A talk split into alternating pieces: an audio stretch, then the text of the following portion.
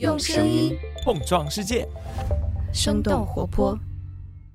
欢迎收听《商业外讲》，我是杨轩，让我们一起来向世界多问几个为什么。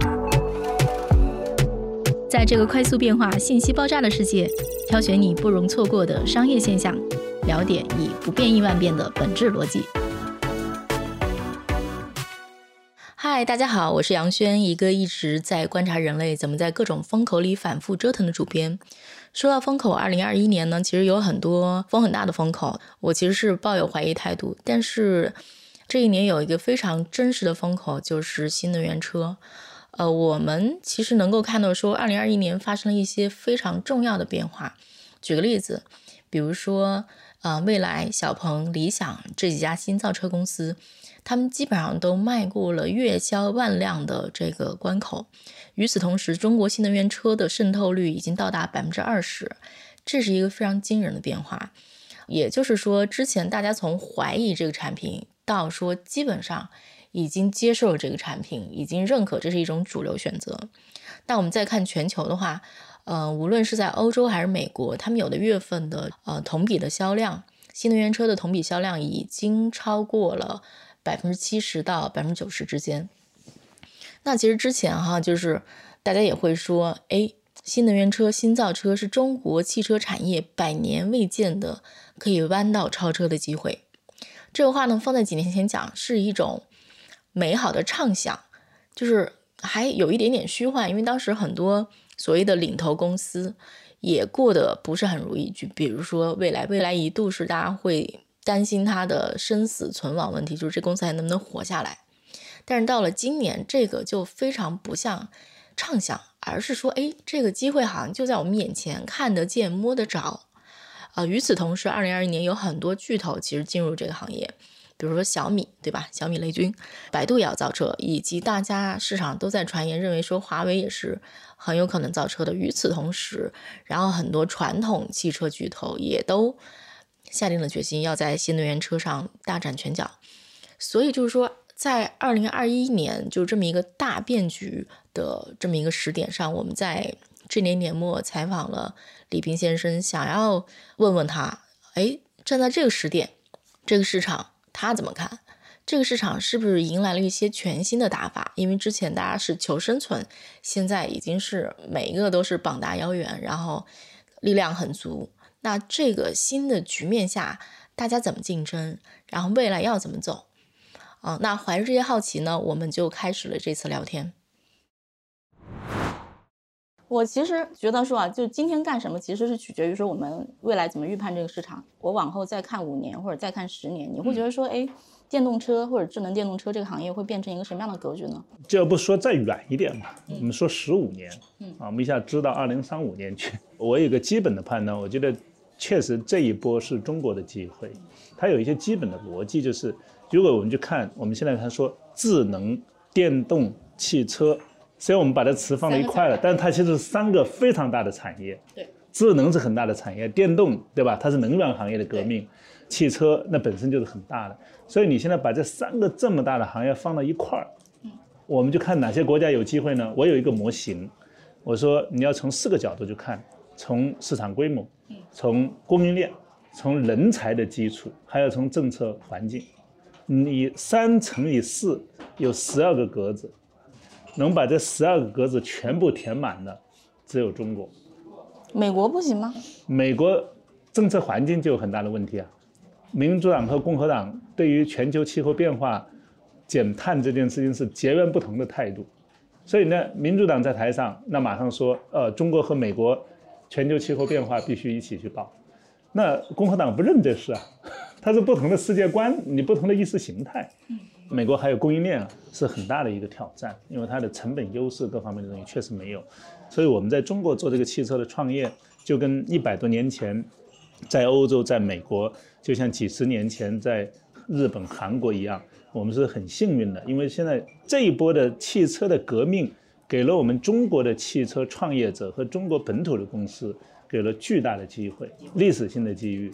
我觉得，不管是从高端市场、中端市场、入门级的市场，我觉得在各个细分市场都会有非常优秀的中国公司出现。而且呢，不光是在中国取得成功，我认为在全球很多市场都会取得成功，这是我的一个判断。我有一个预测，二零三五年全球前十名的汽车集团有六家会来自中国，啊，我希望我自己在里面是一家，对吧？但比如说哈，比如说我我自己会觉得说，像现在，比如说传统的德系车企，他们可能在智能化等等上面的动作感觉还没有那么快，我觉得是给中国的车企一个很大的时间窗口的。但是比如说。他们真要往上赶，您会觉得说这个时间窗口会在大概什么时候关闭？我们需要在哪段时间里面突飞猛进的搞一下？我们说智能化，说这些东西的时候，其实我们说的不简单的是一个说你花不花钱的问题，是一个你的 DNA 层面的东西，它有它很深刻的原因，这些原因跟市场规模有关系，它很多东西是量变到质变啊，从它的场景、人才。然后还有这种文化，它各种东西组合到一块，它就变成了这么一个情况。其实中国在做很多这种相对短期能看到效果的这样的一些在研发方面，就是应用研究、应用开发方面，其实中国的反应非常快，迭代非常的快。那我觉得这个是有很大的机会的，就像中国的人工智能的这个领域。啊，那我觉得中国的公司就非常厉害。中国肯定在，比如说车机交互啊，然后智能座舱这方面肯定是领先的。自动驾驶也没问题啊，这些东西它把它组合到一起，又加上中国这么多的创业公司在一块，每天都是那种内卷，相互内卷。啊，对，都是内转。单这个词是负面一点，但是我们说良性竞争还竞争还是很客观的一个词。就这种竞争，其实会让中国的公司的这种进步的速度。会显著的高于世界上任何别的地方的公司，所以我的意思是，智能化的东西它是需要快速迭代，需要快速响应，需要跟场景去紧密的结合的。那中国有这样的一些基础，长期来看，中国的公司比美国都有基础。所以你的意思是说，你不觉得说这是一个，比如说五年内会关闭的时间窗口？你不太担心说很快，比如说德系车赶上来吗？我觉得他们肯定会做得好。我要是德国的公司。我把整个智能化的团队的总部就建在中国，哎，比如说明年要进四个国海外的国家，欧洲国家，然后二零二五年要进二十五个国家。比如说这个速率不是说跟德系车竞争速率，而是说我们就是跟中国要出海的所有的公司相比的一个需要的一个速度嘛？就这个速度是怎么算出来的？啊，就是从公司的能力。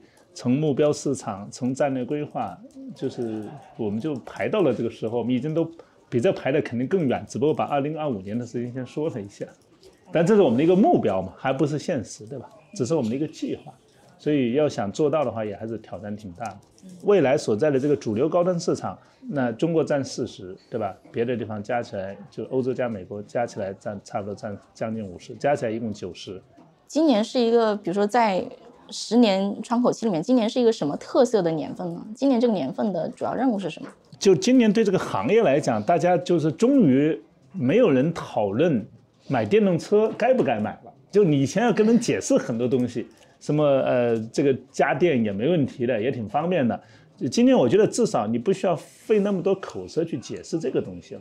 那就大家确确实实过了这个拐点。去年新能源车的渗透率还是百分之五、百分之六，今年一下子。到了九月份以后，就过了百分之二十，那这个还是挺 挺吓人的。说实话，今年比我想象的快，呃，特别是一线城市的普及的更快，啊，我原来是长期比较激进，短期比较保守。我一直说二零三零年到九十，这个我今天还是保持这个说法。二零二五年也许能到三十，就是原来我是这么一个感觉，后面还有几代车的迭代啊，但现在来看，这个提前完成了，对。所以这是一个很大的一个点，就是什么呢？真真正正的，它被个人用户、私人购买，就真正的变成了一个市场驱动和消费驱动，真正变成了这样的一一个一个市场。百分之一、百分之五、百分之十，这三个档很重要。百分之二十，后边当然是五十，就市场渗透率啊。我觉得过了二十这个点，往五十的那个进步，比我们想象的会快。我觉得其实今年还是有很多很乐观的事情的，比如像您刚刚讲说大家都卖得很好，对，还有另外一件事情，就比如说去年股市股票大家估值都很高，然后手里都融了很多钱，大家手里像你们账上五百亿现金，其他几家账上钱都不少。嗯，那是不是也也意味着说，现在这个阶段的那个竞争态势或者说打法也不太一样了？肯定会啊！你像我们今年就在基础技术的就全站技术的研发、基础设施的投入方面，我们就投入比较大。然后全球市场，我们等于今年是围绕这三个方面做投入。第四个就是那大众市场的品牌啊，我们是四个投入。所以你看说，对我们来说，十年意味着什么？我觉得今年其实你你往回一推，你的人才的成色，你的底层的思考，对吧？你的路线的判断，到底 O 不 OK？这你没得改啊。所以今天做的事情，我有一个观点，我就是说从。一九年到二零二四年叫做一个资格赛阶段，嗯，到二零二四、二零二五以后就是一个真正的决赛的阶段。但是你资格赛你没打好，你根本都进不了决赛，或者你的资格赛选的队员不是最顶级的，你后面也赢不了，或者是你资格赛把自己搞伤了，最后也不行。所以这是一个资格赛阶段，就资格赛进入到关键的三年。资格赛是意味着说不能有任何一个短板。吗？呃，那倒也不是。假设把每年当成一场比赛，对吧？就像我们在资格赛阶段上来被灌了个零比五、零比十，一九年，对吧？然后去年也许翻回来了一点点啊。今年当然怎么评价，这是另外一件事。还有三年，这三年我们到底干的怎么样，直接决定了能不能出现。哎，那这是不是跟那个您最近一年的这个工作精力分配也是密切相关的？是是是。能大概讲讲吗？今年就研发方面花的时间更多了，搭团队花的时间更多了，内部管理花的时间更多了。研发这件事情，现在大家拼的猛吗？就比如说大家都在拼些什么东西？研发，我想还是拼这种底层的能力吧，底层的这种技术吧，啊，和长期的这种路线。举个例子来说，我们有换电的路线，那有的公司可能不走这个路线。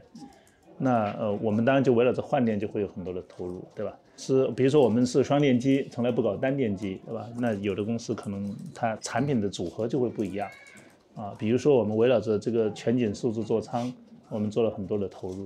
那有的可能它可能搞很多屏幕，都会影响你的精力花在哪。还有比如说代际。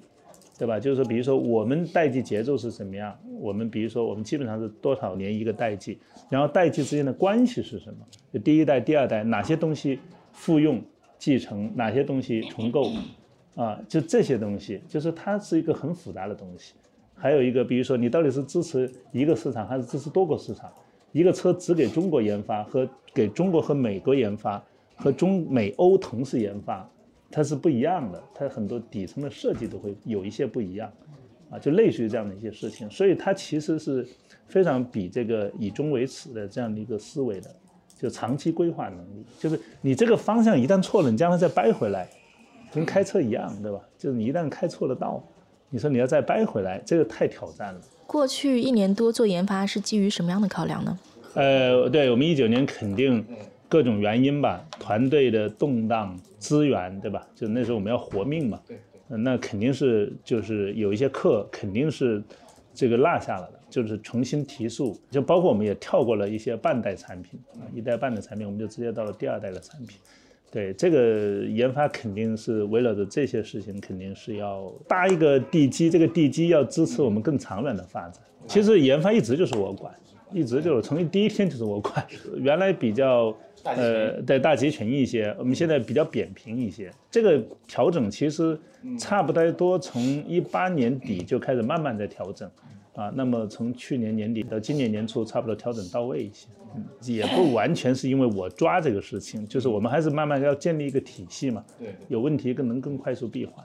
第一代的车要维护，对吧？嗯，还要继续做。然后第二代车要量产，我们还在预言更远期的这个技术。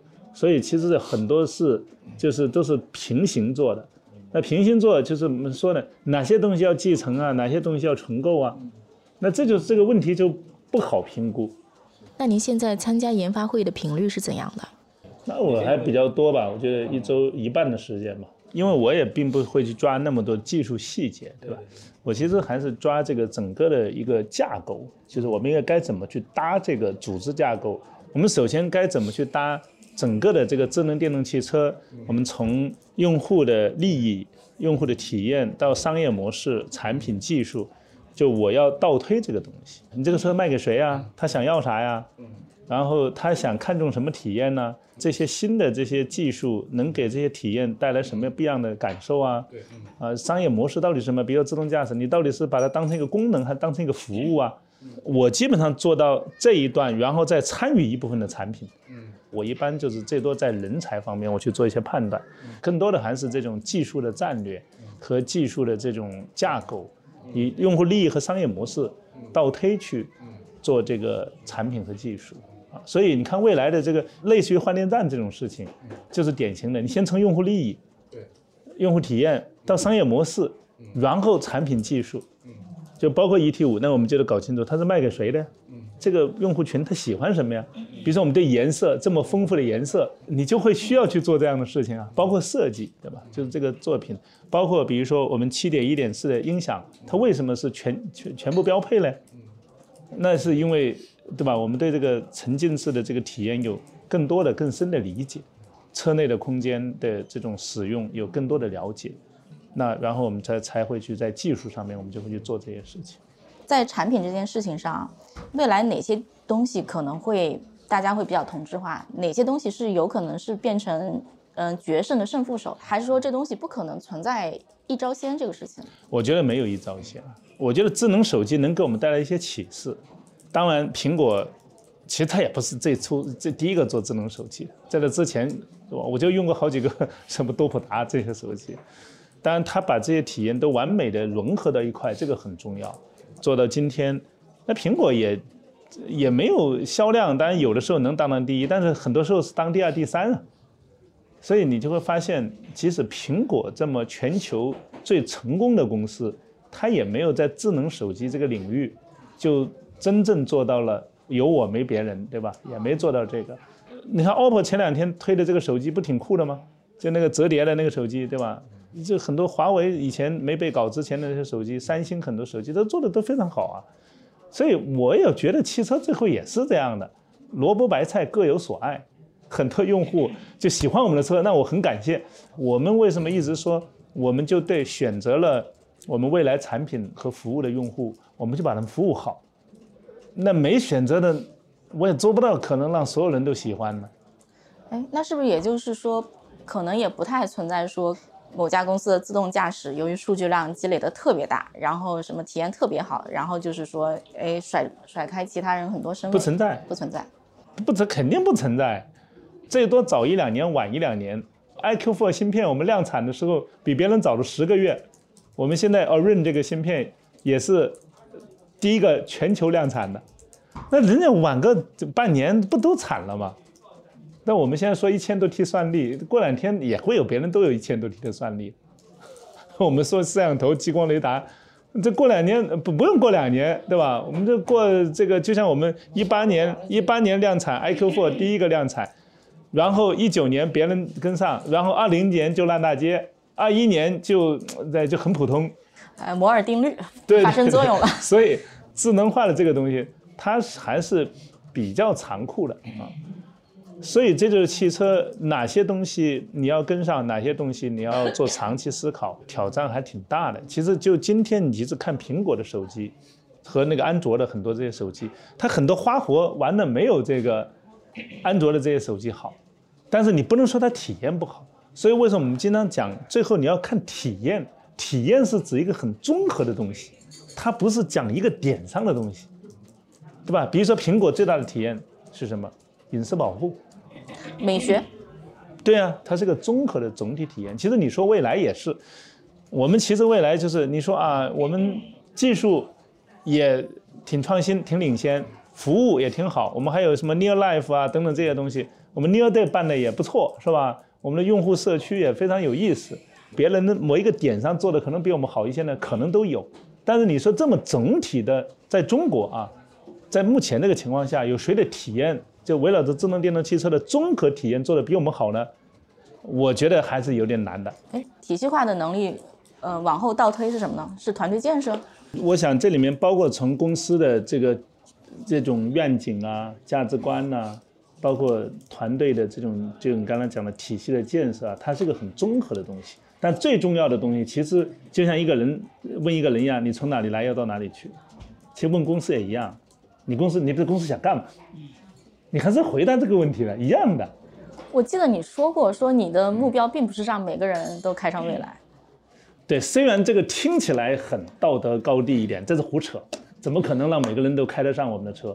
除了虚伪还是虚伪，那不可能啊！这事情我无非说了点真话，你就即使卖五万块钱，你也做不到让每个人都开啊。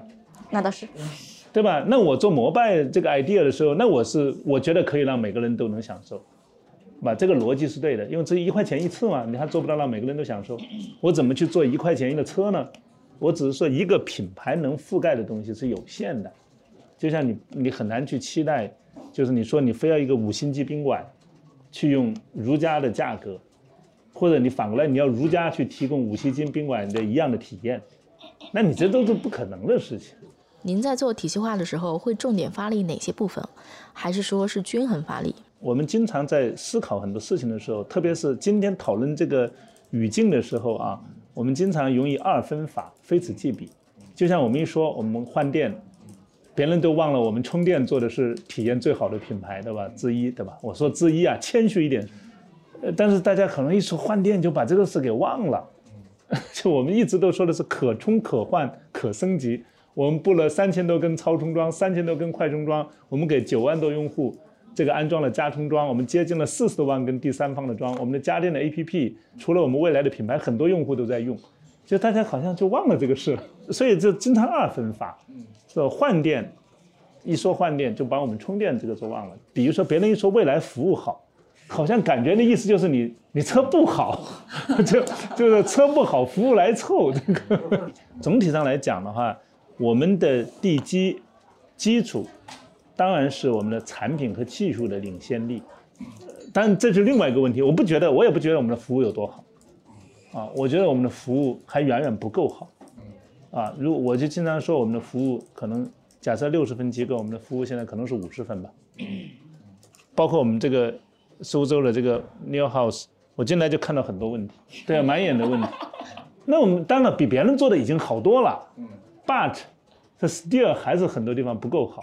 你不能因为别人分低就觉得我们好，大家低估了服务的难度。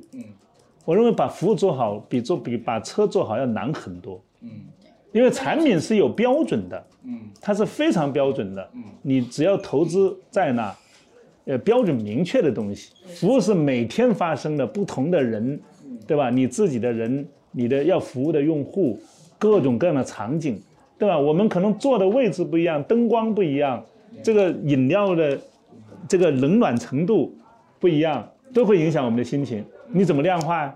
我觉得这个最低估的事情就是说。啊，服务啊，就是未来就是服务做得好，还是那句话，你去把做好看看。哎，那会不会服务还是未来整个能力、组织能力体系里面特别差异化的一个点？服务在背后有很多的词，基础设施，你换电站少，你服务态度再好也没用。基础设施的 服务中心，我们的维修的服务中心，我们的 New House 等等等，这都是服务的一部分。所以这是基础的设施，这也是需要钱去投入的。第二个就是什么呢？你的管理的系统，管理系统开发起来也很挑战的。你怎么把这个牛屋管好啊？就你需要 cloud service，你怎么把换电站调度好啊？把充电桩调度好啊？你需要能源的云服务，你要把这些基础设施和人，把它还有用户车，全部连在一块儿，这个中间的技术含量是挺高的。啊，我们说这个把业务要把它。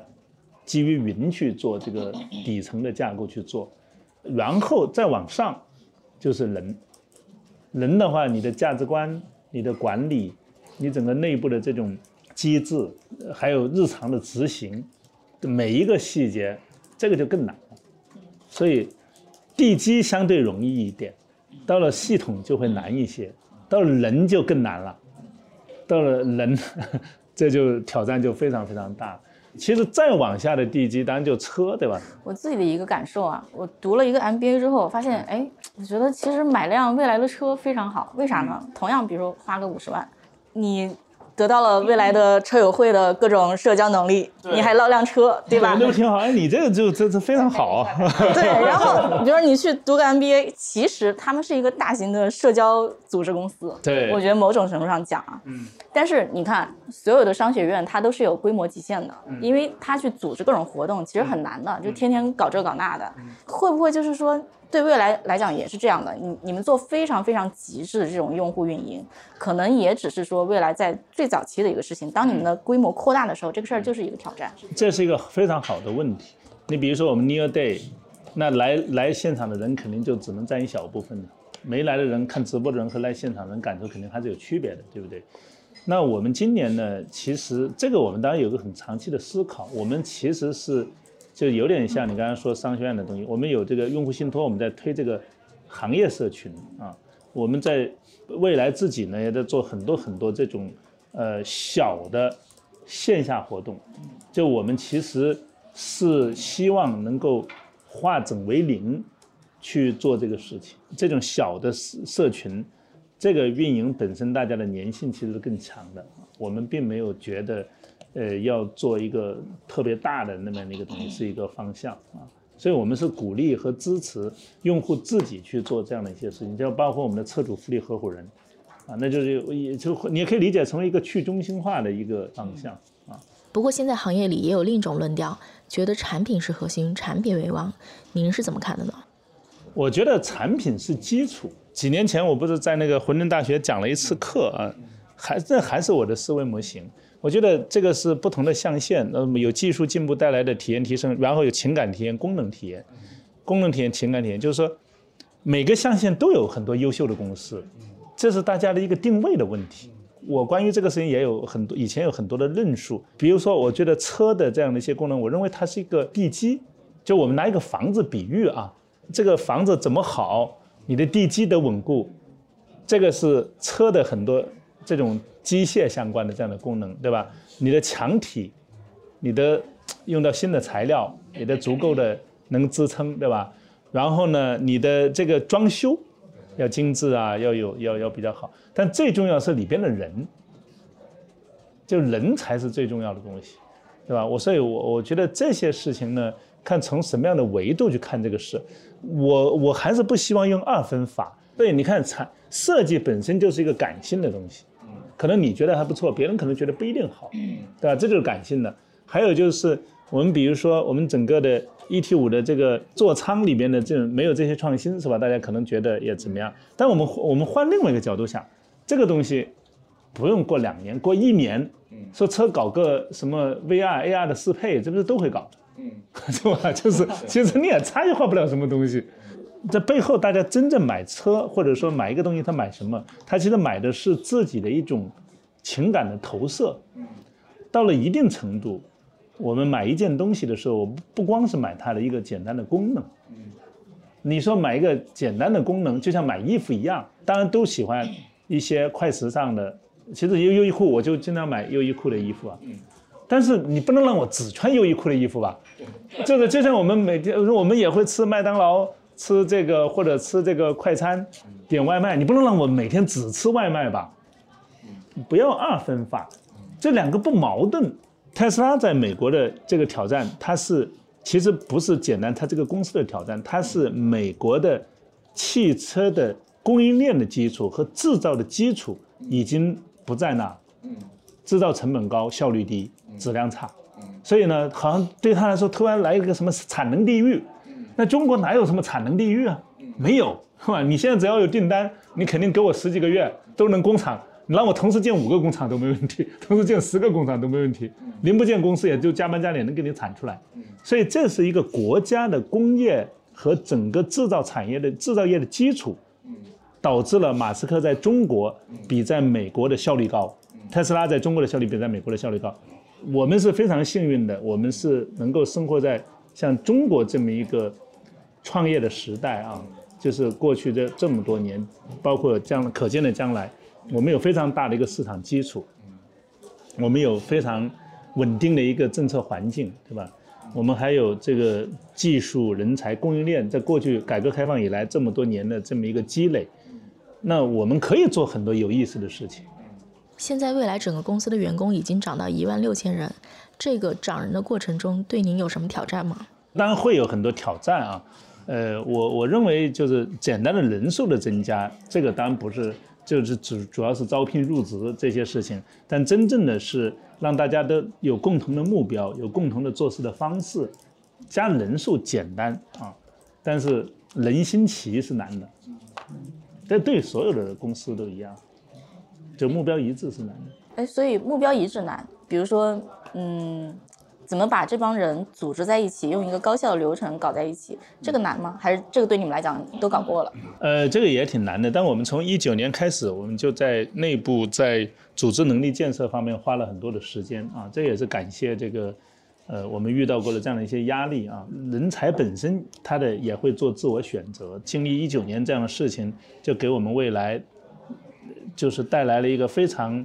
呃，稳定、团结，并且目标一致的、价值观一致的一个最 core 的一个最核心的一个 team，我觉得这个是我们非常宝贵的一个财富。哎，我有个小问题啊，因为其实你们不是也要做另一个品牌嘛？另一个品牌它的那个价位区间段可能会低一些。对。那这件事情会对你们造成挑战吗？比如说，哎，可能那个产品它需要的就是更极致的成本控制能力，就之类的。嗯。那个我们当然会根据那个目标价位区间的用户，他的核心的需求，围绕着核心需求，我们就把效率做到最优，对吧？我们会舍弃一些非核心需求。那当然你不可能，就像我说，你不可能一个比我们便宜很多的车，功能还跟我们都一样，这不太可能的。但我们还是有很大的机会去做这个事。有一件事情是不能牺牲的，就是安全性。嗯。啊，除了安全性不能牺牲以外，别的你当然都可以做点妥协。其实，福特是一个非常好的例子，Model T 是一个非常好的例子。然后呢，没有了。今天还有这款车吗？没有了。福特都没有轿车了，在美国都不卖轿车了，变成了一个皮卡公司了。这个是哪个是对的呢？这背后它一定有它的原因在那，这跟技术无关啊。我们说的这件事情跟技术是无关的，我们说的是人性。我觉得这个事儿是不是跟创始人本人想做什么是有关系的？不对，跟我们的基本价值观有关系。我从来不相信这个世界是赢者通吃的，我也非常反对这样的事。我们也没有一个野心说，哎，这个就都买我们，别买别人。我们从来都没有，对吧？我们只是回到了一些常识，去想事情。哎，那我不知道，丁总，你会觉得说？接下来一段时间，对你来讲和对未来来讲比较大的挑战会是什么？你自己算哈。嗯，我们还是内部的挑战吧。我们的用户也越来越多，对吧？用户的场景也越来越多，我们的员工也越来越多，我们的场所也越来越多。怎么保持一个就是稳定的服务的品质？我觉得这个永远都是最难的部分。盘子大了，对，是挺挑战的。原来比如说一百个用户里面有一个用户对一个事情不满意。其实这个挺低的啊，因为我们又是直接服务用户的。那现在好变成了十万个用户的时候，那这就变成了一千个用户。啊，嗯。那一个用户和一千个用户呢？当然说好变成一百个用户是变成一万个用户。你你先不说百分比，说现在有一万个用户对你不满意，哇，这个就是个大事。而我们又是一个非常透明的社区，啊，我们又是一个直接服务用户的一个方式，我们也没法甩锅。啊，它不像经销商的那个模式，或者说怎么样的，哎，或者有一些人就根本根本就不管了啊。你像特斯拉，对于你对他的什么抱怨，人家根本就不搭理你啊。我们还得搭理，我们还得还得去交流，这个挑战当然就会大一些。有的人就是渣男出道啊，那就不好弄啊。反正我服务不好就不好了。那我们呢，是以暖男暖男出道。哎，全球化会是个挑战吗？全球化是更大的挑战。有两个原因呢，一个是本身作为一个公司来说，你要在全球提供产品和服务就是挑战。好，另外一个，你作为一个中国公司，在今天这么一个国际政治的环境下，我们中国对国外是很友好的，还有最近很多中国的科技公司都被列到这个美国的名单上。这个做企业嘛，那有的时候你会被国际政治波及到这些事情。我觉得一个中国的公司怎么样去参与一个。全球的一个高水平的竞争，我觉得这个挑战还是挺大的。呃，我们还是那句话，我我们对这个汽车产业的看法有区别。呃，我真的不觉得汽车行业是赢者通吃的。啊，这是我非常非常底线的一个思考，这个会影响我们很多决策。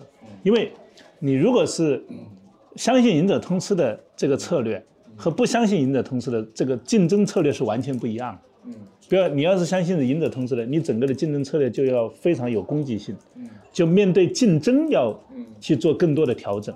如果你不相信是赢者通吃的，你就做好自己，就自己把自己的事迭代好，不太为外界所动。呃，如果是赢者通吃的话呢，我觉得这个行业呢会变得没那么有趣。我们一直追求的东西就是做自己相信的事情，说自己相信的话。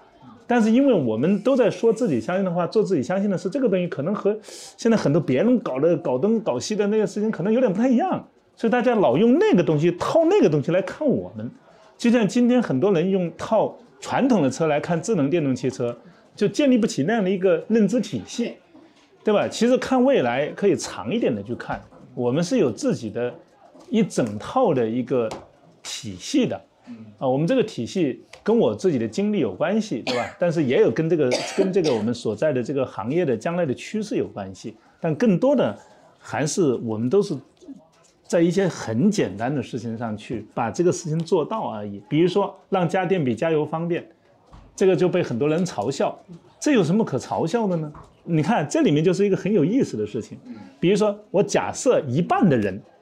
家里能装充电桩，那这一半的人就比加油已经方便了呀，就这么简单嘛，你再也不用去加油站了呀。你这出远门怎么行？你出几次远门？坐高铁不就完了吗？就举那个例子啊，你出了去了几次青海，去了几次西藏了？你看这是个常识，可是它好像有点反常规。